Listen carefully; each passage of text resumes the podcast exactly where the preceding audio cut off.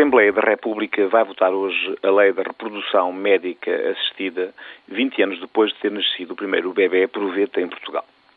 É uma matéria controversa e delicada que coloca problemas éticos de grande melindre.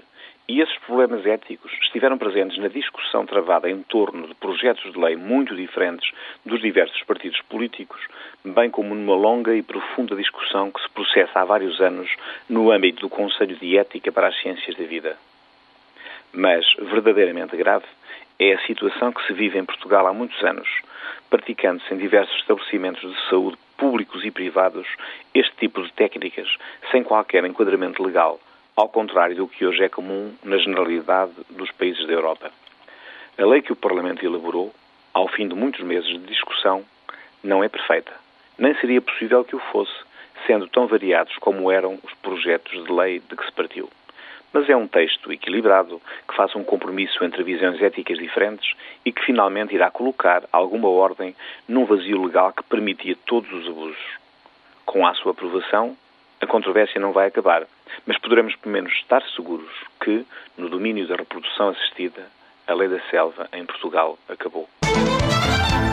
O bastonário da Ordem dos Advogados, Rogério Alves, fez esta semana uma importante afirmação à saída de uma reunião com o Presidente da República a que a comunicação social não deu o relevo devido.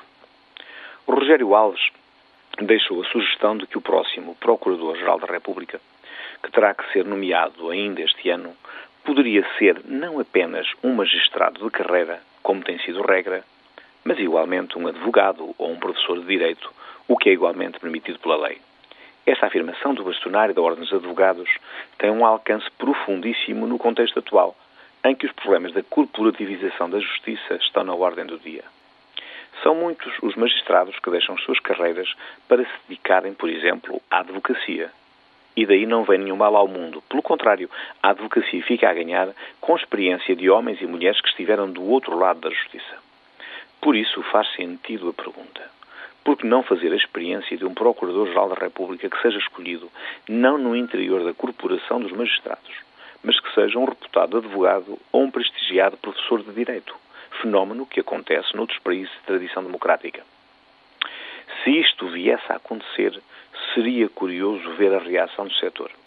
Essa reação seria a prova definitiva que nos permitiria saber até que ponto os entraves que vive a justiça em Portugal são ou não são frutos da visão corporativista de que tanto se fala.